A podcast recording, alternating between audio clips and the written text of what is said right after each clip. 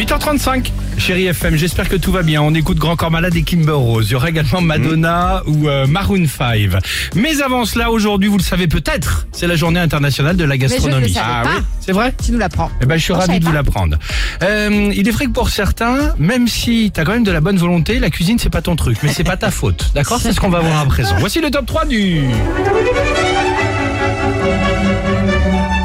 c'est Maïté, ça, non Exactement, c'est la cuisine des C'est mousquetaires. ça.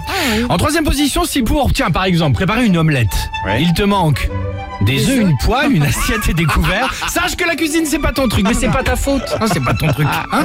En deuxième position, si pour faire euh, plaisir, tu invites Oui. pour la cinquantième fois des amis à dîner et que pour la cinquantième fois ils refusent. Sache que la cuisine c'est pas ton truc, mais c'est pas ta faute, d'accord? Et enfin en première position, si tu penses que Ducasse, Mercotte ou Etchebest sont des noms de meubles suédois,